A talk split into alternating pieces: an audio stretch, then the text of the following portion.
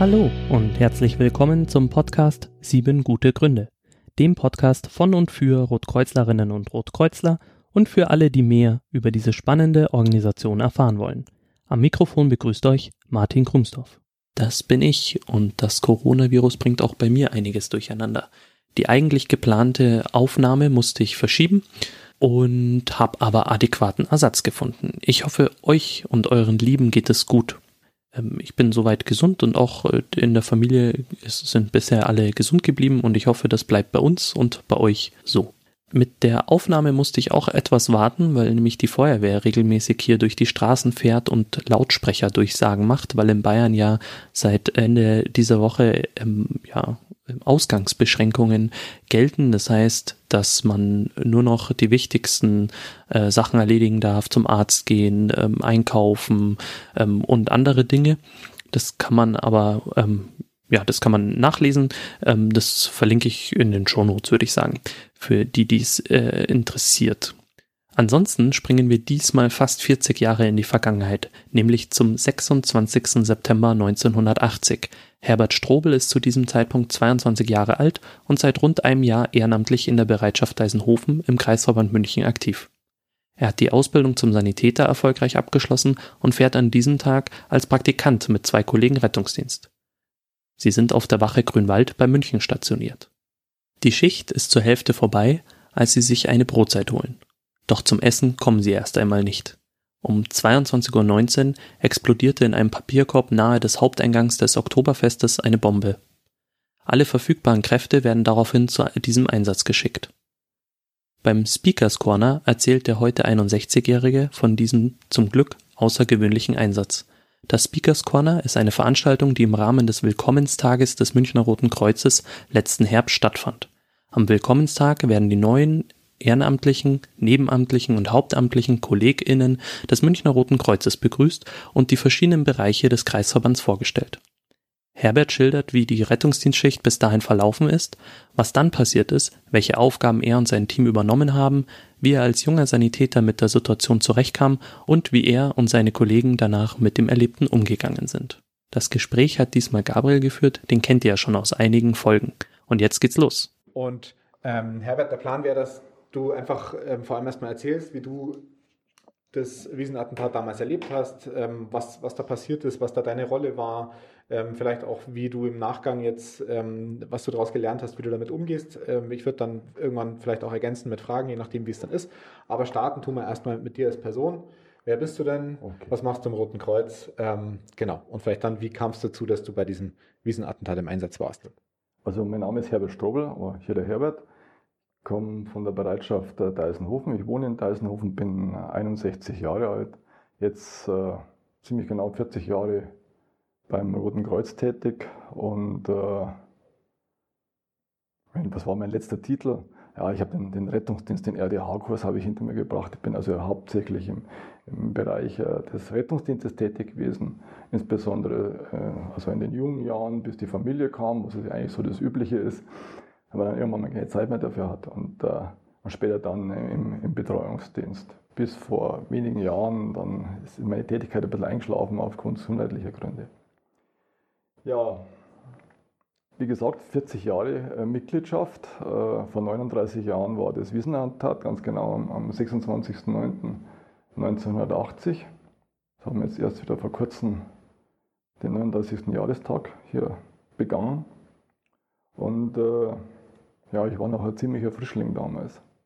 Und ich versuche mir das ein bisschen mich zurückzuerinnern, was das für ein Tag war und wie das abgelaufen ist. Vom Tag her war das ein, im Grunde ein schöner Wiesentag, Wiesen-Spätherbsttag. Wir waren zu dritt, wir haben äh, eine Rettungsdienstschicht äh, gehabt äh, in Grünwald, in der dortigen Rettungswache, die heute noch existiert, in der Hubert-Hopf-Straße. Die Rettungswache 03 hieß sie damals auf dem Rohkreuz 1403. Es war ein, aus heutiger Sicht ein alter Transit, aber es war ein sehr, sehr kommodes, sehr, sehr wendiges Auto. Und wir waren zu dritt. Mit dem Fahrer, der Heribert, auch ein Rotkreuz-Kollege aus der gleichen Bereitschaft. Äh, der Wolfgang, bei dem Namen sind wir uns nicht ganz sicher, aber wir glauben, dass das der Wolfgang war. Äh, alle beiden anderen sind nämlich nicht, nicht mehr in der Bereitschaft. Und äh, meine Wenigkeit. Und ich war damals als Frischling, der ja gerade so knapp ein Jahr dabei war, der dritte an Bord, also der noch so ein bisschen in Ausbildung war.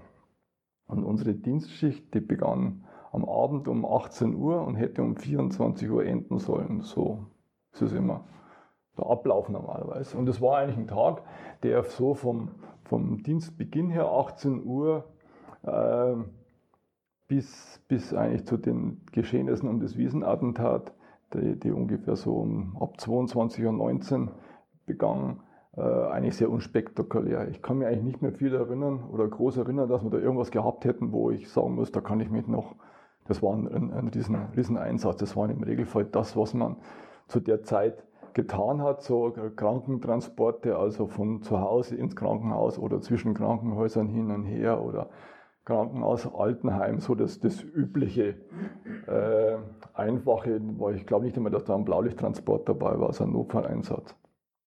Und ja, so gegen 22 Uhr, es war schon natürlich schon dunkel um die Zeit, hat uns dann die Rettungsleitstelle nach Hause geschickt. Das ist auch das übliche, so nach vier Stunden macht man mal eine Pause und dann wäre es normalerweise so gewesen, also dass man so ab 22 Uhr dann eben äh, Brotzeit macht zu Hause, äh, also äh, zu Hause in der Rettungswache natürlich, ja.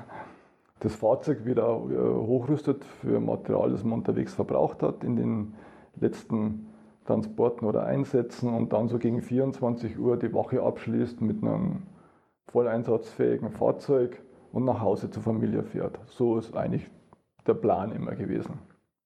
Und ja, der Funksprecher schickt uns nach Grünwald zurück.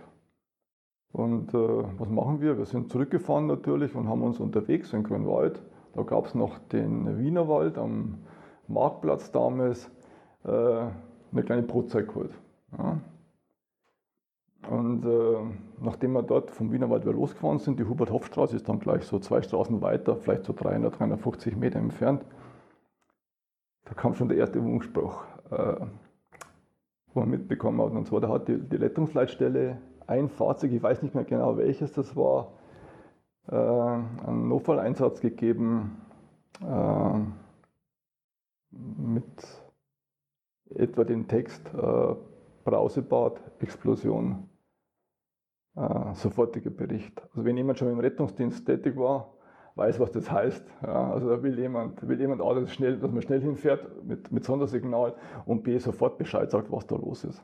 Ähm, Brausebad für die Nicht-Eingeweihten, das ist diese frühe öffentliche Bedürfnisanstalt, ähm, da in der, was ist denn das, also direkt an der Wiesen jedenfalls. am Haupteingang. Der, der, Haupteingang von der Wiesen, also wenn man praktisch vom Hauptbahnhof kommt, auf, an der Nordseite von der Wiesen ist das dieser, dieses große Tor, wo heute die, die Personenkontrollen sind, wo, wenn man, wenn man vor dem Tor steht, im, im, im Rücken so ein flaches Gebäude hat, das ist, glaube ich, jetzt so eine Bar oder so eine kleine, oder eine kleine Wirtschaft drin und das war früher so eine öffentliche Bedürfnis- und Badeanstalt ja, für die, wo zu den Zeiten, also sagen wir Jahrhundertwende, äh, wo es eben in diesen umliegenden äh, Bürgerhäusern noch keine Bäder gegeben hat. Ja. Und das ist das sogenannte Brausebad gewesen. Ja, wie gesagt, wir, haben, wir sind losgefahren äh, und trotz dieses Einsatzes, äh, Einsatzbefehles für das andere Fahrzeug, äh, wir waren davon nicht betroffen. Wir sind dann weitergefahren bis zur Hubert-Hoff-Straße. Das hat vielleicht so ein, zwei Minuten gedauert. Es ging ziemlich schnell und wenn man, wie man dann in der Einfahrt drin stand, hat sich dieses Fahrzeug gemeldet ich weiß nicht mehr genau, was, ich sage, ich, war, ich saß ja als Dritter hinten, ich war also nicht so direkt am, am Funk dran, ich weiß nicht mehr, was er genau erzählt hat, aber die letzten Worte waren, schicken uns alles, was haben. Und ab da ging dann wirklich so richtig die Post ab, ja. Ähm, das, das nächste, was dann von der Leitstelle also erstmal so, es war erstmal Stille auf dem Funk. Ja, das waren, waren nicht nur wir, waren da mit einem Ohr am, am Lautsprecher, sondern also eigentlich alles jeder, der da mit, mit in einem Fahrzeug unterwegs war, war offensichtlich da gespannt, was jetzt kommt. Und äh, ja, die letzte, von der Rettungsleitstelle kam dann erst einmal äh, absolute Funkstelle Notausdalarm. Und, und dann kam etwas, was ich auch in meinen letzten, nächsten 15 Jahren Rettungsdiensterfahrung äh, Rettungsdienstzeit nicht mehr mit, miterlebt habe. Es kam ein, Rettungs-, äh, Notarzt, ein, eine Notarztalarmierung, äh, nicht nur ein Jingle, also eine Tonruffolge, sondern der hat da nur Tonruffolgen wiederholt und dann mitgezählt, also im Kopf werden mitgezählt und letztendlich hat der Funksprecher jeden Notas, den er in München hatte, rausgerufen. Ja. Genau, das heißt, man hat die Alarmierung gehört, die diese Funkmeldeempfänger genau. auslöst und hatte schon den Eindruck, okay, das muss was Größeres ja, sein, genau. weil so viele auf einmal, das ist nicht üblich. Das war nicht üblich, das war, äh, was hat es eigentlich noch nie gegeben. Also es waren, keiner von meinen Kollegen, die da ein bisschen mehr oder schon länger dabei waren, hatten das jemals miterlebt. Ähm, ja, die, die, die, äh, das, diese Funkmelder äh, oder diese Funkmeldeempfänger äh, Alarmierung hat nicht dazu Folge, dass sich irgendwann dann der, dann der entsprechende Notarzt dann per Funk meldet und dann die entsprechenden äh, Einsatzanweisungen, äh, Einsatzbefehle entgegennimmt. Das ist dann auch sehr schnell passiert und es ist immer äh, Brausebad-Explosion. Äh, also alle Notärzte waren also mehr oder dann auf dem Weg dorthin mit Sondersignal, um ja, die notwendigen Versorgungen der dort Verunfallten bzw. Opfer vorzunehmen. Als nächste Folge war, ähm, dass dann äh, ganz schnell äh, eine weitere Alarmierung kam, auch von der, von der Rettungsleitstelle, die auch noch nie da gewesen war, mit dem, mit dem Text, alle verfügbaren Fahrzeuge Brausebad. Keine Quittung oder ohne Quittung. Ja? Und das hat er dann zweimal wiederholt. Äh, was das Ergebnis war. Also das ohne Quittung heißt, man wiederholt den Befehl nicht. Ja, normal ist es so, wenn man einen, einen äh, Einsatzbefehl bekommt, dann wiederholt man den per Funk gegenüber dem äh, äh, Disponenten hier am, am, am, anderen Ende der Funkstrecke, um aufzuzeigen, dass man diesen Einsatzbefehl auch wirklich verstanden hat. Ja. Das hat man dann in dem Fall nicht mehr gemacht. Er hat wirklich jedes Fahrzeug, das äh, in der Lage war, dorthin zu fahren und das nicht mit einem anderen Einsatz beauftragt war, dorthin geschickt. So, äh, das Thema ohne äh, Quittung ist natürlich teilweise untergegangen. Danach war erst einmal Chaos auf dem Funk, aber es hat sich dann sehr schnell gelegt. Wir waren dann auch schon auf dem Weg. Also der Heribert ist wirklich ein begnadeter Fahrer gewesen äh, der hat mittlerweile das Fahrzeug schon gewendet gehabt und wir sind dann mit Blaulicht und doch etwas erhöhter Geschwindigkeit äh, Richtung des Einsatzortes gefahren. Das heißt also von uns aus von Grünwald Richtung München nein, das heißt also südliche, nördliche München, Menterschweige, Tierbergberg runter und, und dann äh, Nöber äh, Richtung Wiesen. Äh, wirklich, also der ist, das war eine sehr, sehr schnelle Einsatzfahrt, kann ich mich noch gut heute erinnern.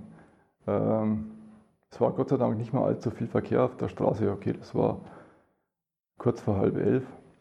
Und äh, das ging ganz flott. Ähm, wo wir dann ziemlich eingebremst worden sind, wie wir dann, äh, worden sind, war eigentlich dann, wie wir in die Nähe der Wiesen gekommen sind. Da waren mehr, mehr Fußgänger unterwegs, ein bisschen mehr Verkehr und äh, ja, wir wären da beinahe wirklich massiv eingebremst worden, weil da sind wir nämlich die, äh, den Bavaria-Ring gefahren und dann, ich glaube, die Mozartstraße, das ist der Wieseneingang. Da sind wir nämlich mit, mit Blaulicht drüber, auch zügig. Er hat zwar schon abgebremst gehabt, aber dem, wo wir drüber sind, ist hinter uns ein Feuerlöschzug. Auch mit Sondersignal hat uns gewehrt. Also das nehme ich gleich als Erfahrung mit. In, in größer, bei größeren Einsatzszenarien muss man in der Nähe des Einsatzortes immer mit anderen Blaulichtfahrzeugen rechnen. Das habe ich dann also wirklich für meine, meine nächsten Jahre gut mitgenommen. Wir sind dann angekommen, kurze Zeit später, äh, östlich des Brausebads. Äh, also praktisch, wenn man vom äh, Haupteingang steht, links davon. Die Situation war noch sehr, sehr unübersichtlich. Also äh, es standen zwar schon einige Fahrzeuge um, es war noch nichts richtig geordnet. Die Polizei hat versucht, äh, Absperrungen zu errichten. Ähm,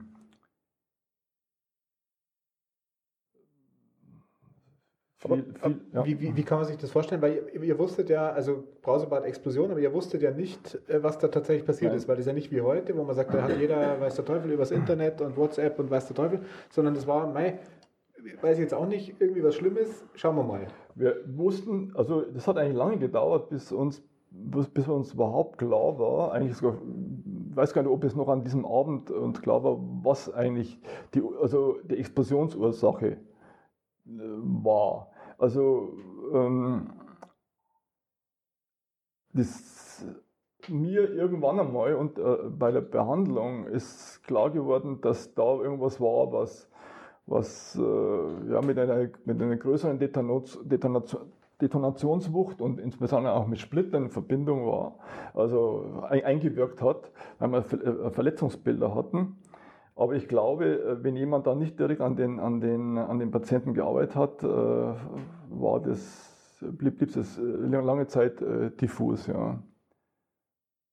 ja, wir haben dann wir haben dann, also, es hat das Auto abgestellt, wir waren zu dritt. Es hat auch nur wenige Augenblicke äh, gebraucht, dann waren an sich schon äh, Leute da, die jemanden, einen Verletzten ans, ans, Fahrzeug gebracht haben. Das waren meistens noch also ein bisschen leichter Verletzte, weil die schweren Verletzten, die waren äh, im Regelfall nicht transportfähig. Die lagen auch so in einem Bereich links von der, links vom, vom Haupteingang, also noch außerhalb des Haupteingangs äh, auf dieser Grünfläche zwischen Straße und Gehweg. Also da lagen viele. Äh, teilweise schon in Behandlung, also in der Versorgung, teilweise noch unversorgt, teilweise von, von Ersten versorgt, teilweise nur erst von Sanis versorgt oder auch äh, noch äh, hilfsmäßig äh, versorgt von, von Passanten. Ja. Äh, wie gesagt, alles noch ein bisschen eine, eine diffuse Situation in, eines großen Geschehens in einer Anfangszeit. Ja. Und wir haben uns, nachdem die Kollegen im Grunde ja fast nur ausgestiegen sind, eingeladen sind und wieder weiterfahren konnten, haben wir uns ganz schnell darauf verständigt, dass die beiden, also äh, Herbert und Wolfgang, weiterfahren werden und ich mit einem Notfallkopf am Vorort äh, Erstversorgung leiste.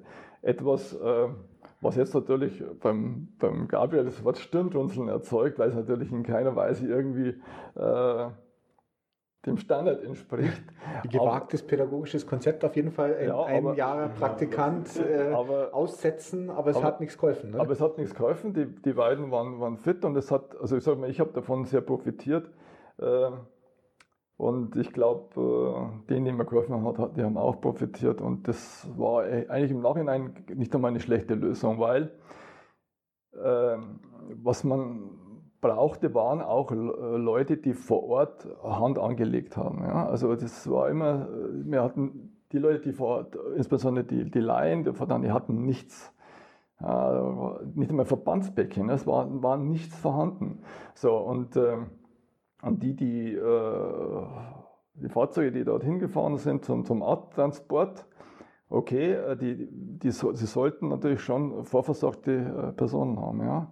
Die Notärzte waren alle mit den Schwerstverletzten äh, beschäftigt. Die waren auch mit rean laufenden Reanimationsmaßnahmen noch vor Ort beschäftigt. Also ich möchte wiederholen, ich möchte mich erinnern, es waren damals 13 Tote. Davon waren eigentlich sehr, einige sehr schnell für tot erklärt worden. Aber wir haben über 200 Verletzte gehabt und davon waren mit Sicherheit 20 bis 30 Schwerstverletzte. Ja.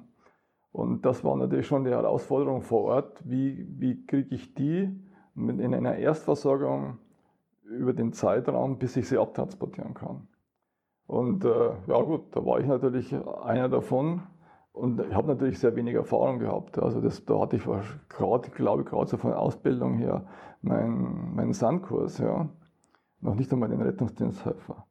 Aber äh, ja, man, man, man, hilft sich in solchen Situationen. Irgendwie hat sich, habe ich da jemanden gefunden, der, der fitter war als ich. Ja, es war so ein offensichtlicher Rettungssanitäter. Ich weiß, den Namen kenne ich nicht. Ich habe später nie wieder gesehen.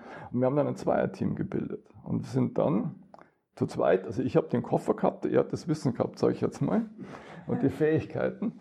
Wir sind dann zu zweit auf die auf die, auf die Verletzten in, an, diesem, an diesem grünen Seitenstreifen zugegangen, die offensichtlich wirklich Hilfe äh, benötigten. Ja. Und äh, anderen weiß ich gar nicht noch gut mehr erinnern.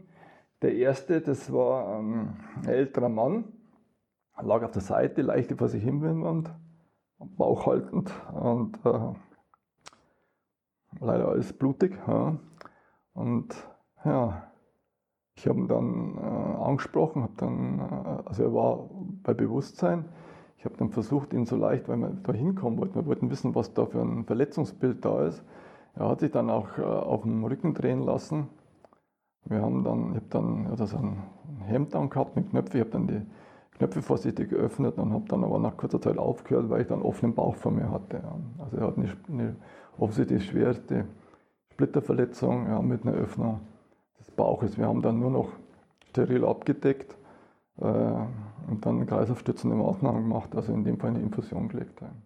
Und natürlich sofort versucht, an, an Notarzt auf, diese, auf diesen primären Notfall aufmerksam äh, zu machen, was auch gelang, der ist unheimlich schnell abtransportiert worden. Das war dann unser erster, an den ich mich noch gut erinnern kann. Ja, den, dann, den, die nächste, das war dann äh, äh, eine jüngere Dame, die saß, das kann ich mich noch gut erinnern, die saß erstaunlicherweise so auf dem Boden. Ähm, die war schon, da, war schon, da war schon jemand dort, der hat sie vorversagt, der hat nämlich, ja, nämlich den, den Oberschenkel abgebunden gehabt. Erst wusste man nicht warum und äh, haben uns das näher angeschaut und äh, ja, da war, ich weiß nicht, ob es der rechte oder der linke Fuß war, weiß nicht mehr. Also der, am Sprunggelenk war er fast abgetrennt. Ja. Das war auch so ein, so ein Thema. Da konnte man auch nicht viel machen. Also sagt mein Kollege, der hat bloß immer wenig gesucht, sage ich jetzt mal. Ja. Bloß immer auf Infusionen gelegt. Und ich habe dann ähm, halt steril, versucht, eine sterile Wundabdeckung hinzubringen und auf die Leute im Grunde äh, beruhigend einzuwirken. Ja. Das war sehr, denke ich, sehr wichtig. Und ich war total gefasst, das war eigentlich das, das Tolle. Und ich bin dann noch ein paar Minuten bei ihr geblieben, ist auch feldmäßig schnell ab, abtransportiert worden. Ähm, und das, so ging es dann weiter, wobei ich also mir, mich an, an, dann an die weiteren, die waren dann nicht, nicht mehr so erinnern kann. Äh, ich glaube, dass die auch dann nicht mehr so, so schwer waren vom, von den Verletzungsbildern her. Es hat dann noch eine Zeit lang gedauert, also die Schwerstverletzten waren dann irgendwann einmal alle weg. Es waren dann die Leichtverletzten nur noch da oder die weniger Schwerverletzten. Es hat sich also langsam gelichtet, bis im Grunde so, ich weiß nicht, also wir haben ein ähnliches Zeitgefühl verloren, wir zwei, wir, das war ein Team, mm, bis eigentlich das, äh, ja, das, das, die Stelle des dieser Katastrophe eigentlich so von, von Schwerverletzten und äh, Schwerstverletzten oder überhaupt von Verletzten, äh, jetzt hätte man ja gesagt, entsorgt worden, nein, äh, von, äh, also geräumt war. Ja. Vielleicht noch eine, eine Episode dazwischen. Äh, irgendwann einmal gingen uns die Infusionen aus. Und äh, offensichtlich hat einer mitgedacht gehabt, ich bin dann auf die Reise geschickt worden, hey, besorge uns neue Invasionen. Es war die Möglichkeit, entweder bei den ankommenden Rettungsfahrzeugen da den Bestand zu plündern, aber nein, da hatte jemand von der Feuerwehr mitgedacht und er hat das Material in einem alten VW Käfer, ich weiß es heute noch, so ein roter VW Käfer mit einem Blaulicht mitten auf dem Dach, hatten die äh, Material aus irgendeiner der Innenstadtkliniken angeschafft es lag dann bei dem auf dem Rücksitz in einem großen Karton und das haben wir dann an, an noch einem, uns daran bedient und auch noch an, an anderen Helfern weiterverteilt. Heute heißt es Gerätewagen Rettungsdienst, der kommt nicht mehr mit dem VW Käfer aus, das ist ein bisschen teurer, steht im Innenhof. Ähm, aber das wäre vielleicht so ein Punkt, weil heute habe ich das Gefühl, ist man ja sehr das, das ist alles sehr stark strukturiert. Also da gibt es irgendwie klare Einsatzkonzepte und da gibt es eine klare Führungsstruktur und da gibt es ein Funkkonzept dazu und da gibt es Führungsunterstützungsfunktionen und dann gibt es so Raumordnungsideen und dann gibt es Schnelleinsatzgruppen und dann gibt es ähm, ja, irgendwie Ideen, wie man mit so einem Massenanfall von Verletzten umgeht. Mein Vorurteil wäre jetzt, so richtig als Konzept gab es das damals nicht und also mit Sichtung und wie auch immer, wer kommt zuerst dran, sondern das war ja eher was, mein, eher, was sich spontan entwickelt hat. Würdest du das auch so sehen? Ich glaube, in der Anfangszeit, äh, also wir waren sehr schnell dort. Also ich weiß jetzt nicht, ob es richtig ist, aber es, man, man, man, will den, den Fahrtenschreiber unseres Fahrzeugs ausgewertet haben und wir haben behauptet, wir hätten das geschafft, äh, Grünwald, Brauseball in acht Minuten. Nochmal, ich weiß es nicht, ob, ob, das, ob das wirklich zutreffend ist. Und ich glaube, in dieser sehr, sehr frühen Phase war das, ist das fast naturgegeben, dass man da diese Struktur noch nicht hat. Und dann, ich glaube, also ich, ich habe äh, sowas ähnliches wie eine örtliche Einsatzleitung und zwar schon wahrgenommen, aber ich habe die, diese Struktur dann nicht mehr wahrgenommen. Warum? Weil ich immer am Patienten war und äh, das, ist, äh, das, das, ist, das, was dann zwischen Patient und Abtanz passiert ist, das habe ich nicht mehr mitbekommen. Ja. Ich war dann eigentlich mit meinem Kollegen dann irgendwann einmal, in, nachdem, nachdem alles weg war, ja, war ich dann in der Situation, jetzt, ja, da waren auch nur noch ein, zwei Rettungsfahrzeuge und ein Notaus, glaube ich, rumgestanden. Äh, da war das Thema halt für die auch erledigt. Ja. Also ich will nicht unterstellen, dass, dass da keine Struktur sich aufgebaut hat, aber es, äh, in, der, in der Anfangszeit, da war halt wirklich, da war es im Aufbau und da haben, da haben wir es eigentlich nicht als solche wahrgenommen. Gell. Aber ich denke, heute ist man sicher da noch, noch ein paar Schritte weiter. Ja. ja, aber unabhängig davon natürlich so eine Chaosphase sicherlich bei jedem so ein Ereignis genau. äh, normal ist, aber gefühlt hat sich da natürlich schon was auch entwickelt, irgendwie logischerweise. Ähm, jetzt hast du schon ein paar Sachen beschrieben, die dich auch oder die du sehr gut erinnerst, also von den Verletzungsmustern und so weiter. Was würdest du denn sagen, was, was ist denn das, was dir am meisten in Erinnerung bleibt jetzt von diesem ähm, von dieser Akutphase, wo du die Verletzten betreut hast, im Prinzip so, ja nicht auf dich allein gestellt, weil du hattest ja den, den Kollegen an der Hand, aber schon relativ unvermittelt von wir holen uns Brotzeit beim Wienerwald zu, ja mei, jetzt wissen wir eigentlich gar nicht, wie viele da noch auf uns zukommen. Also was bleibt dir da am meisten in Erinnerung? Äh, meine Einsatz war für mich noch nicht ganz zu Ende, aber zu dem, was bis zu diesem Zeitpunkt eigentlich ich, äh, wie, wie schematisch man, also nach einer Ausbildung, wie, also es war, das, war das eigentlich das, äh, in der Reflexion, wie schematisch man mit dem Wissen äh, umgeht und es anwendet. Also das war eigentlich das Erstaunliche. Ähm, und ich muss auch sagen, ähm, zu diesem Zeitpunkt auch noch, vielleicht nach ein, zwei Jahren, hat, hat, hat mir auch das, was ich an Verletzungsbildern gesehen habe, auch so, ist mir eigentlich gar nicht so nahe gegangen. Ja, also man, man, ist wirklich, man hat eine Aufgabe und man ist, man ist in dieser Aufgabe gefangen und arbeitet sie ab. Das war eigentlich das, was mich am, am, äh, am meisten erstaunt hat. Äh, dass man, manche Bilder dann später hochgekommen sind, das ist auch eine Erfahrung, die man dann irgendwann mal macht. Aber ich kann damit umgehen, sage ich jetzt mal. Ja. Genau, das wäre dann auch noch ein Punkt, wie, wie, wie verarbeitet man sowas, wie geht man da ran? Aber du hast gerade gesagt, es war noch nicht zu Ende. Ähm, wie ging es denn dann weiter für dich an dem Abend? Und was mich vor allem interessiert hätte, wie kamst du wieder heim? Ja, das, genau. Also, äh, ich, ich habe gerade erzählt, es hat irgendwann mal war, war, war, war, war die, war, war die, die, das, das, diese Stelle, oder dieses, dieser Vorplatz vor dem, vor dem Tor äh, von, vom Verletzten und äh, geräumt. Es blieben dann nur noch ja, Blutlachen zurück. Äh, Die Toten wahrscheinlich Abgedeckte auch? Körper, mhm. ein äh, Schulranzen und es entstand etwas, was mir heute noch nahe geht, ein so surreales Bild. Ein, das, man muss sich vorstellen, das ist, nicht, das ist eigentlich verhältnismäßig dunkel gewesen es ist, äh, es gab außenrum eine Polizeiabsperrung. Es waren Polizisten, die hatten ein Seil in der Hand und haben damit Passanten von der Betreten dieser Fläche dort, wo wir gearbeitet haben, also eigentlich von der Straße, die verstanden so am Brausebad entlang. Die haben das alles abgesperrt, die haben die zu, zurückgehalten und es war so ein, wirklich so, ein, so eine Stille entstand dort.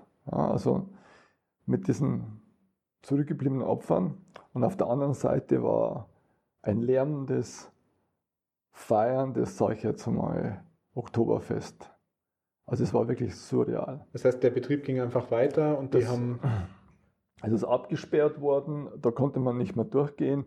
Äh, und ja, es ging dort weiter. Ich meine, es war schon sehr spät, also die, das, die Bierzeit, die haben dann damals auch schon teilweise geschlossen gehabt, aber es war halt einfach noch, hm. noch Betrieb, es war noch alles erleuchtet und so. Also das, war einfach, das hat einfach nicht zu dieser Situation gepasst. Also etwas, was mir auch noch lange Zeit nachgegangen ist, diese, diese Situation. Aber wie gesagt, es hat dann nicht allzu lange angehalten, weil dann nämlich auf einmal ein Polizist auf mich zukam, mit den Worten, da sind noch ein paar. Und äh, und, und, und wies da so Richtung Brausebad. Und so, so bin ich, habe ich meinen Koffer gepackt und bin hinter ihm hergetigert. Und er ging dann auf die, die Absperrung zu, hat dann sein Kollege hat dann das, das Seil hochgehalten. Die Leute hinten sind zwar nicht unbedingt aus dem Weg gegangen, er, er als Amtsperson kam dann einigermaßen durch. Ähm, ich musste mich mit dem Koffer ein bisschen durchkämpfen. Und, äh, und er, er, hat mich dann äh, auf die Rückseite des Brausebads geführt. Und da stand ein, äh, ein Bauwagen. Und dieser Bauwagen war ein Aufenthaltswagen. Und machte die Tür auf und dann saßen da vor mir, also das waren so Tische, wie so Boxen ähnlich.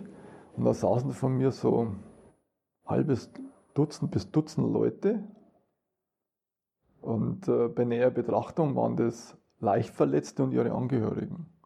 Ich weiß bis heute nicht, wie die da reingekommen sind, warum die da reingegangen sind, aber vielleicht hat man sie einfach dorthin geführt, um sie da äh, irgendwie äh, in einen Aufenthaltsraum zu geben. Auf jeden Fall irgendwie sind die dann da verblieben. Okay, ich habe dann den, den Polizisten sofort gebeten, er möge noch zu meinem, zu meinen Kollegen gehen, ich brauche da Verstärkung. Und die kam auch gleich. Und das war also Gott sei Dank äh, äh nicht schwer verletzt, war kein Schwerverletzter, waren alles leicht verletzte Angehörige. Also ich denke eher mal so Sachen, äh, so, Leute, die einfach also die, die Situation erstmal ver, äh, verarbeiten mussten. Also eher so leichte psychische Schocksymptomatiken aufwiesen. Und das, ja gut, der war auch wertemäßig schnell dann geräumt. Äh, und, und um auf deine Frage zurückzukommen, nach, nach, nach, das war auch dann der letzte, die letzte Tätigkeit da vor Ort. Und ich bin dann also wieder, wieder hinaus äh, aus diesem, aus diesem Bauwagen und irgendwann standen meine Kollegen dann vor mir. Die, sind dann, die hatten dann mittlerweile mehrere Abtransporte von dort äh, gefahren. Da war in München, also im Grunde jedes Krankenhaus gesperrt. Also man hat nur auf diese, auf diese äh, Verletzten gewartet und dafür Kapazitäten freigemacht. Und äh, die haben da also in dieser, in dieser Zeit äh, irgendwas zwischen eben halb elf und 24 Uhr, also nur Transporte gefahren und haben mich dann abgeholt. Und wir dachten auch dann, damit wäre für uns die Schicht zu Ende. Aber denkste, unser Funksprecher hat uns, hat uns dann nochmal gebeten, nochmal einen Einsatz zu fahren. Was im Grunde logisch war. Also alles, was regulär an diesem Abend, so in diesem Zeitraum hätte transportiert werden müssen, war auf Warteliste. Ja. Und äh, München war äh, im Grunde jedes, jede Klinik hat, hatte abgemeldet. Ja. Die hatten alle irgendwo in, in ihren OPs was zu tun damit. Und äh, wir haben dann einen Patienten bekommen zum, zum Weitertransport nach Ebersberg. Das war eigentlich kein Notfallpatient mehr. Wir haben den, den dann nach Ebersberg gebracht. Irgendwann um, um 2 Uhr waren wir dann dort, schätzungsweise. Da, da kam dann der, der, der, Aufnahme, da war eine Aufnahme beim Pfleger und hat uns erzählt gehabt, hey, also was ist denn los in München? Ich wusste also nicht, was los war. Wir haben von euch einen Patienten gekriegt, hey, schwer verletzt, hey, Splitterverletzungen und so. Da muss man den erst ein bisschen aufklären. Ja, das war dann, und, dann, und damit war dieser, dieser, diese Schicht bei uns an, zu Ende. Wir sind dann nach Hause gefahren und waren dann irgendwann mal um drei, zwischen drei und vier in der Rettungswache, haben dann das, das Fahrzeug nochmal aufgerüstet und sind dann nach Hause gefahren. Ja, das hat wahrscheinlich auch ein bisschen länger gedauert als sonst, weil ja vermutlich nicht mehr viel drin war und war ein bisschen was zu reinigen wahrscheinlich. Ja, aber gut, also das war, also ich kann mich nicht erinnern, dass wir da äh, also eine Riesenaktion daraus gemacht haben. Wir haben halt das Zeug aufgefüllt, was noch zum Auffüllen war, also aber Autoreinigung und so weiter, sorry, ich weiß nicht. Zeug vielleicht gedrückt. Ähm, jetzt vielleicht, weil da fängt ja vielleicht auch die Verarbeitung schon an. Also ihr habt da im Prinzip als Team begonnen, habt euch dann aufgeteilt, habt euch wieder getroffen. Ähm, jetzt habt ihr dann das quasi zu Ende gebracht gemeinsam. Ähm, wie weit war das da jetzt noch, weil das war ja was Außergewöhnliches. Ähm, also die Frage wäre zum einen, wusstet ihr dann schon, was da passiert war? Wann, wann war so die Information da, was da wirklich der Hintergrund war? Und wie seid ihr da auseinandergegangen? Also hat man das noch besprochen oder sagt man, ja, servus, bis morgen? Oder wie, wie kann man sich das vorstellen? Ähm, die, ich glaube, dass meine Kollegen die ja unterwegs waren, hauptsächlich äh, sehr wenig mitbekommen haben. Und bei mir selber hat es eigentlich, dass da wirklich eine Bombe im, im, im Spiel war, äh, das hat, glaube ich, so gedauert, bis, das, bis, bis zu dieser Situation, wo das so, diese surreale Situation und diesen surrealen Eindruck von dieser, von dieser ganz Gesamtsituation bei mir entstanden ist, mit der Wiesen im Hintergrund und so weiter. Und zwar dann, wie nämlich dann auch äh, Fachkräfte von der Polizei und von der Kripo da waren und dann wirklich von, auch von einer Bombe sprachen. Ähm, ich weiß nicht mehr, bitte ist es 39 Jahre her, ich weiß nicht mehr, was wir auf der Heimfahrt dann mit den Kollegen gesprochen haben. Wir waren alle, ich kann mir nur erinnern, dass wir alle ziemlich, ziemlich K.O. waren. Ähm, Nee, da ist, also, da ist nichts mehr da, tut mir leid.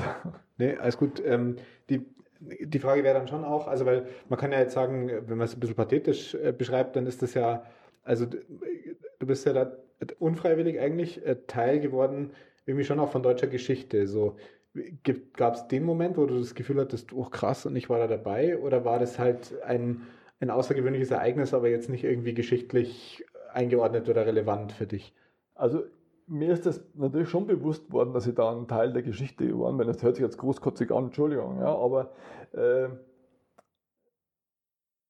mich hat, mich, hat, mich hat dann aber eigentlich eines interessiert, was waren die Hintergründe dafür? Ich habe mich dann interessiert über die, äh, über die Hintergründe des, des, des, des, des Attentäters, über die politischen äh, Hintergründe, die, sie dann, die dann noch entstanden sind. Damals mit Strauß und, und, und, und so weiter.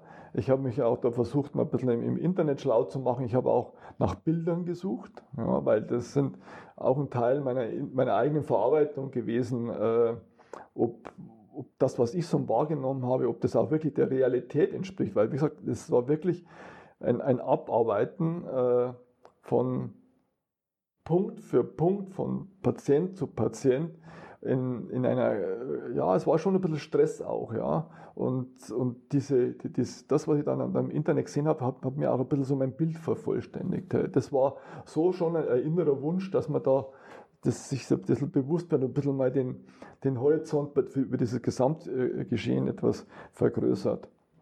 Ähm, aber ja gut, und dann habe ich natürlich auch noch im, im Rahmen einer Festschrift einmal mal, mal drüber äh, das mal, mein, mein Erlebnis mal geschrieben. Das war natürlich auch schon ein bisschen was, sag ich mal, so ein bisschen, ich sag mal, Therapie, ja, sich so, ein, so diese Eindrücke von der, von der Seele zu schreiben, weil manches ist nach einiger Zeit doch hochgekommen, ja, also äh, auch wohl wissen, dass, oder wohl annehmen, dass unser erster Patient es nicht überlebt hat, zum Beispiel. Ja, ja. Mhm.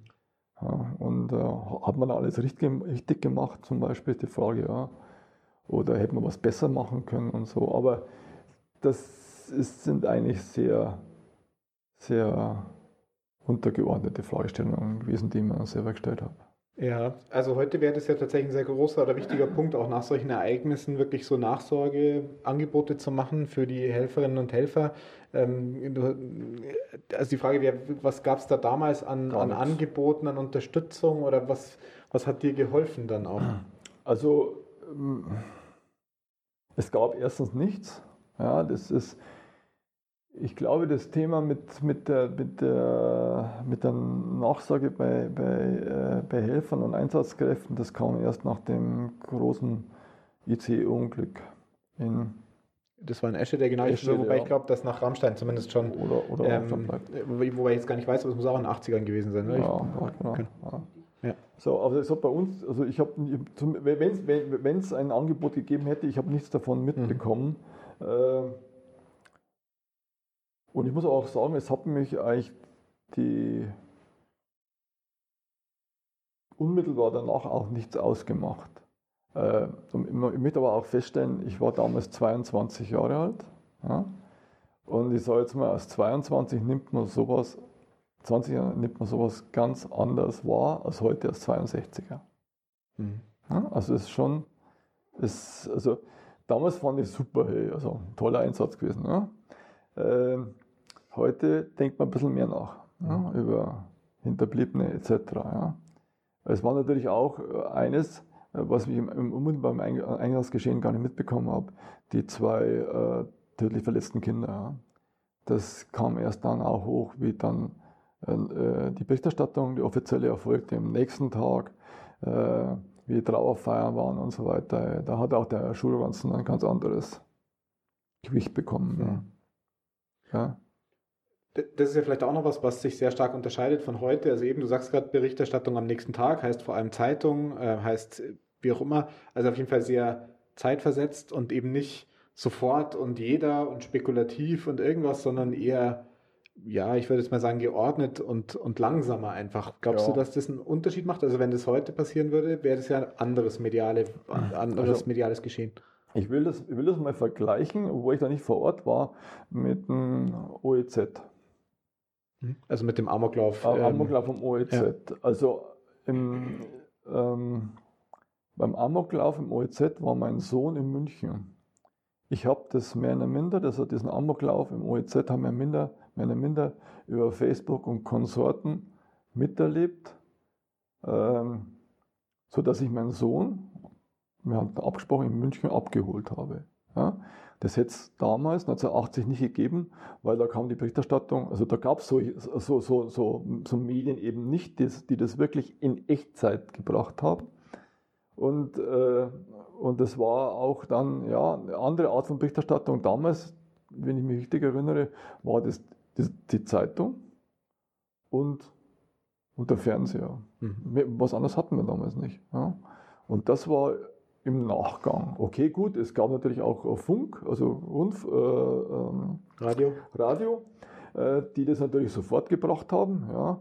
Aber das ist natürlich, sind, äh, jemanden darüber berichten zu lassen im Radio, äh, ist, ist etwas ganz anderes, als wenn man wirklich Bilder sieht. Mhm. Ja, also das ist, das ist schon, das ist schon ein erheblicher Unterschied, ja. Jetzt hast du gerade schon gesagt, es wäre gar nicht möglich gewesen, zum Beispiel auch schnell zu sagen, ich hole dich irgendwo ab oder so, ähm, weil ja, also gab kein Handy, äh, genau, ihr hattet noch einen Funk, ähm, so jetzt wäre auch die Frage, also deine Familie oder wie auch immer, dein Umfeld hat dich ja zurückerwartet, ja, der macht halt bis 24 Uhr Dienst und vielleicht dauert es eine halbe Stunde länger und so und dann kommt der heim. Und jetzt ist er aber nicht heimgekommen und ähm, dann hat man vielleicht doch schon mitbekommen, da ist irgendwas passiert. Ähm, war, war das irgend noch ein Thema, dass, dass, dass sich jemand Sorgen gemacht hat oder dass irgendwie ähm, du dir überlegt hast, ach scheiße, Jetzt kann ich gar nicht Bescheid sagen, oder war das irgendwie ein Stress oder war das kein Aspekt? Nein, also ich denke, äh, also so, ich, ich bin, das war nicht meine erste, äh, erste Rettungsdienstschicht und, äh, und wenn, wenn, wenn der Sohnemann so spät nach Hause kommt, dann hat die Familie im Grunde schon geschlafen. Ich sage es mal andersrum, mein, mein, ich denke, meine Eltern, äh, ich habe damals noch zu Hause gewohnt, äh, haben, haben dieses Ereignis schlichtweg verschlafen, ja, mhm. denke ich immer. Ja, ja. Okay. Wir haben natürlich am nächsten Tag natürlich darüber gesprochen, ganz klar, aber ähm, ja, dadurch, dass eigentlich diese, die, diese mediale äh, Wirkung fehlte, die wir heute haben, war das ja, war ein Gesprächsstoff, aber es war nicht, es hat jemand nicht so ergriffen, mhm. wie, wie, wie, man es heute mit den, mit den Live-Bildern mehr oder minder leichter erreicht, jemand, äh, jemand zu ergreifen. Ja. Okay, ich hätte noch zwei Punkte. Ähm, das eine wäre, was, was hast, was ist dein, was hast du mitgenommen ähm, aus diesem Einsatz für dein, sei es jetzt für die Tätigkeit dann beim Roten Kreuz, aber vielleicht auch für dein, dein Leben? Und die andere Frage wäre, wenn du jetzt ähm, neuen Rotkreuzlerinnen und Rotkreuzlern, wie sie heute alle da sind und die sich natürlich in ganz verschiedenen Aufgabenbereichen engagieren, aber wenn die eben so in Richtung Einsatzdienst unterwegs sind, was würdest du denen mitgeben als kompakte Vorbereitung auf so ein Ereignis? Oh. Oh, schwer. Beide Fragen sind schwer. Was habe ich für mich mitgenommen? Also ich habe eines mitgenommen, dass ich weiterhin es als notwendig gesehen habe und für mich auch erträglich gesehen habe, Rettungsdienst zu fahren. Sonst hätte ich aufhören müssen. Also wenn ich die Bilder nicht vertragen hätte oder nicht ertragen hätte, hätte ich aufhören müssen. Ähm, was gebe ich, was würde ich anderen raten, wenn Sie Rettungs, wenn ich das richtig verstehe, wenn Sie Rettungsdienst fahren würden, was, was, was, was in der Grundkonstitution äh, Und ja, oder, so oder was, was kann man sich überlegen im Vorfeld? Weil theoretisch, also ich kann mir das ja nicht aussuchen. Es kann immer dann, wenn ich in einer Einsatzeinheit unterwegs bin, kann in der nächsten Minute sowas passieren. Das kann man nicht vorhersehen. Ja.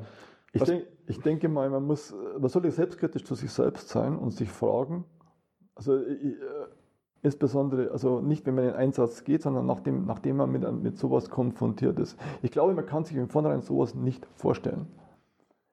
Das übersteigt das menschliche Vorstellungsvermögen im, Wesentlichen. Aber im Nachhinein sollte man sich fragen, kann ich das das zweite Mal ertragen? Und wenn man sich die Frage nicht klar beantworten kann, dann sollte man es sein lassen. Weil ich denke, es ist unheimlich schwierig, Bilder wieder loszuwerden, die sich einmal in, in einen eingebrannt haben. Ich spreche jetzt da nicht von diesem Unfall, ich habe andere Bilder im Kopf, mhm. von anderen Vorfällen, die ich eigentlich als schlimmer empfunden habe oder empfinden. Also man muss schon eine gewisse Grundkonstitution haben oder sollte eine Konstitution haben, mit sich also, also Bilder von wirklich von, von Verstümmelungen äh, zum Beispiel zu ertragen. Ne? Also das, wenn man mich, ich sage einfach, es ist einfach so, wenn man Blut nicht sehen kann und um ihn Unmacht fällt, dann ist man für den Rettungsdienst einfach nicht geeignet. Tut mir leid. es ist so. Ja, okay. das, ist, das ist aber auch nichts Schlimmes. Ja. Das ist halt einfach so, man ist halt da, hat einfach eine, eine Eigenheit, die man, die muss man einfach an sich selber akzeptieren. Mhm. Ehrlich gegen sich selber sein auch. Okay, ich schau mal in die Runde. Was gibt es denn an Fragen an den Herbert zu seinen Erlebnissen beim Wiesenattentat?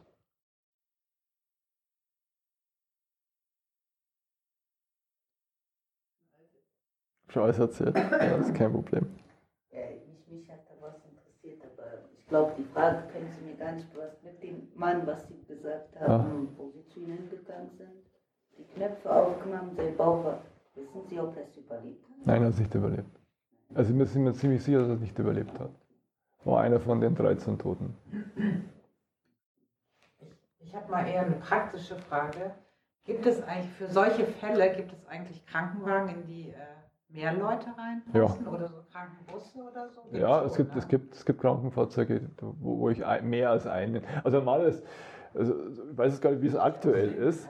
Also normalerweise sollten in einem Krankenwagen sogar zwei liegende unterbracht werden. Ja, also im, Standard, im Standardrettungswagen nicht, aber es gibt mhm. natürlich tatsächlich Fahrzeuge, wo zumindest zwei reinpassen. Dann gab es in Katastrophenschutzzeiten mal welche, wo man vier einladen vier, konnte. Ja. Das glaube ich ist vorbei.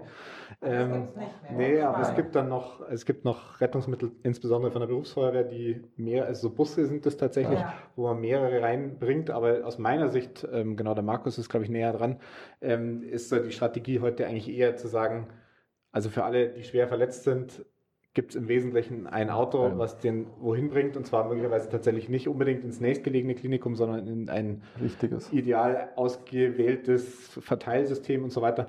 Ähm, also man würde jetzt so Massentransport insbesondere von Schwerverletzten eher nicht machen, sondern eher jeder Schwerverletzte ein Auto weg und dann möglicherweise solche größeren Fahrzeuge für eher leichter Verletzte, wo man die auch erstmal sammelt. Aber ja, grundsätzlich gibt es sowas technisch, aber die Strategie ist an sich eher zu sagen, einladen, wegfahren. Also Weil man überspitzt. auch das ganze Equipment und den Platz braucht, wenn jemand schwer verletzt ist? Genau. Oder warum? Nein, genau. Ja, das, schon. Also zwei könnte man ja schon nehmen. Ja, es, es, ist ein Problem. Also, wenn man sich das vorstellen, jedes Krankenhaus hat, hat, eine, hat eine Notaufnahme. Ja. ja und äh, mit, mit, einer, mit einer gewissen Kapazität an, an, an Personal, also insbesondere nachts, ja, äh, die um sich opt, optimal um, um, um, um einen Schwerstverletzten kümmern können. Und wenn, da, wenn Sie da auf einmal mit zwei oder gar vier Schwerstverletzte äh, hinkommen, dann wird man sich zwar auch noch um die vier kümmern, aber nicht mehr optimal. Das heißt letztendlich, letztendlich wird die Sterblichkeitsrate also der, der Kern also ist immer steigen. Ja, genau. genau. Man, man, schickt, also man versucht dann wirklich die, die, die Schwerstverletzten so zu verteilen, dass, dass äh, in dem Krankenhaus, in dem man einen Schwerverletzten auch bringt, auch für diesen Schwerverletzten optimal genau. gesorgt werden kann. Also, die, also, also, die, also das Ziel ist eigentlich, das Ziel ist eigentlich nicht die quasi diese, diese Situation von der Einsatzstelle in die Klinik zu verlagern, sondern das schon auch strukturiert äh, abzuarbeiten. Und dafür gibt es zum Beispiel auch so Wellenpläne, wo tatsächlich überörtliche Verteilung auch geregelt wird und so. Ähm, also da ist man heute schon sehr stark unterwegs und das vielleicht noch als Anekdote, weil alle Sammeltransport, also es gab eine Zeit, da hat das Rote Kreuz in München auch noch so einen Sammeltransporter, so ein So ein Rundhauber LKW mit Pritschen hinten drin und ich weiß gar nicht mehr, ich glaube acht liegend oder sowas. Und ansonsten sitzend und mit dem sind wir Sammeltransporte vom Oktoberfest ähm, gefahren. Das waren keine Schwerverletzten, das waren eher ähm, Alkoholisierte, ja, oder? So. Und das war auf jeden Fall, wir haben das selbst damals schon so gemacht. Wir sind dann so Touren gefahren, weil das war auch so, wenn man da quasi an einer Klinik den, das ganze Zeug ausgeladen hätte, die hätten gesagt, ja Freunde, seid ihr wahnsinnig. Und das war schon beeindruckend, weil das war so ein Oldtimer. Ähm, und damit dann quasi in der Klinik vorzufahren, jeder wusste schon, oh, da kommt was Gutes, ähm, war interessant. Und auch so tatsächlich dieses historische Fahrzeug vor den Münchner Notaufnahmen, also ja, aber natürlich, äh, genau, war, nicht abschweifender. Gibt es noch Fragen zu dem Wiesenattentat? Ja. Ich würde jetzt nochmal nachfragen, die Frage kam ja schon ein bisschen auf, ähm, ob denn ein Gespräch nochmal zustande kam mit den Kollegen ähm, und ähm, gerade aus dem Aspekt, was äh, schon genannt wurde, dass es eben keine professionelle äh, Nachsorge gab ähm, und wie sich das äh, auch über dem äh, Wagen, wo Sie jetzt waren, entwickelt hat, Gespräche oder ja. Also ähm, ich kann mich nicht erinnern, also dass wir, oder andersrum, wir haben mit Sicherheit auf dem Nachhauseweg drüber gesprochen. Ich kann mich nicht mehr über die Details dies, äh, die, dieser Gespräche erinnern. Wie gesagt, nochmal, das ist fast 40 Jahre her. Äh, wir haben, das war nicht unsere erste und auch nicht unsere letzte Schicht mit den Kollegen. Also, ja, äh, wir haben mit Sicherheit in, in, im Nachgang auch noch mal öfters über, über dieses gesprochen. Aber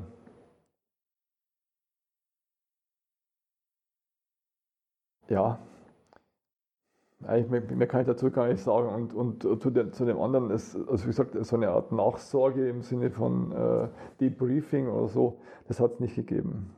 Ne?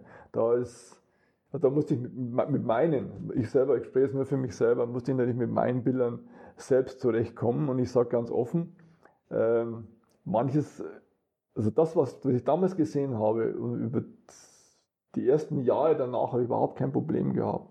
Das kam eher so, in, so in Phasen, wo es mir dann, an, dann an, irgendwann mal später schlecht ging. Da kamen manchmal so Sachen hoch, wo ich heute noch merke, dass ich dann äh, emotionaler reagiere, wenn ich so an bestimmte Sachen denke, so, also im, im Gesamtkontext auch. Also zum Beispiel, wenn ich den, den, den Schulranzen sehe. Ja.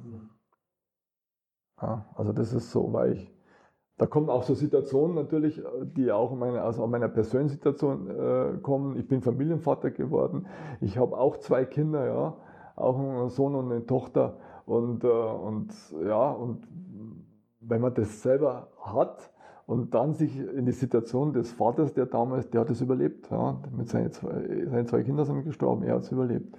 Äh, dann ist das, dann wird, dann kriegt, bekommt das im Nachgang ein anderes Gewicht. Ja, und dann werde ich dann auch emotional. Ja. ja. Aber das ist. Bitte? Bitte? Die waren nicht alt, also ich, ich, ich kann es nachlesen, aber das waren Schulkinder. Ja. Sagt, das ist, ich, ich sag, das, das, ja, die waren unmittelbar in Nähe der Bombe gestanden und äh, sind sofort verstorben. Furchtbar. Glaubst du rückblickend, dass es dir geholfen hätte, wenn du, ich jetzt mal, so eine gewisse professionelle Begleitung da eine Zeit lang zumindest gehabt hättest? Das ist jetzt eine Mutmaßung. Ich sage jetzt mal, äh, ich, nachdem man es heute tut, würde ich jetzt unterstellen, ja. Ja, sicherlich.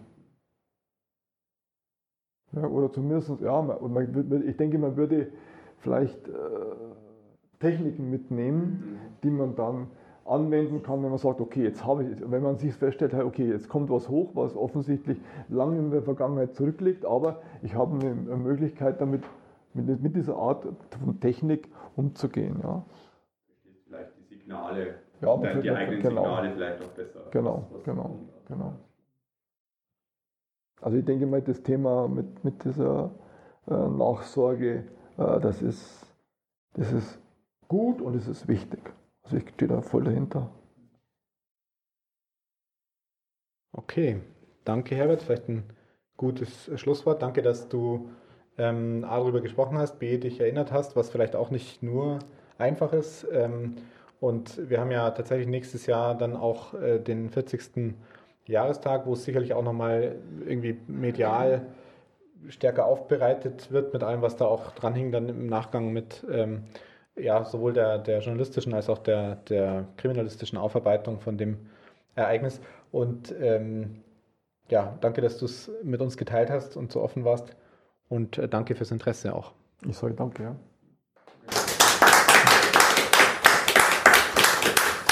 So, und das war's schon wieder.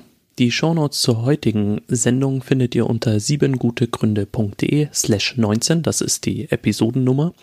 Und eure Ideen, Beiträge, Kommentare und Kritik zu diesem Podcast sind herzlich willkommen, also ran an die Tasten. Mails gehen an siebengutegründe.insohr.de oder per Twitter an martinnobli. Bis zum nächsten Mal.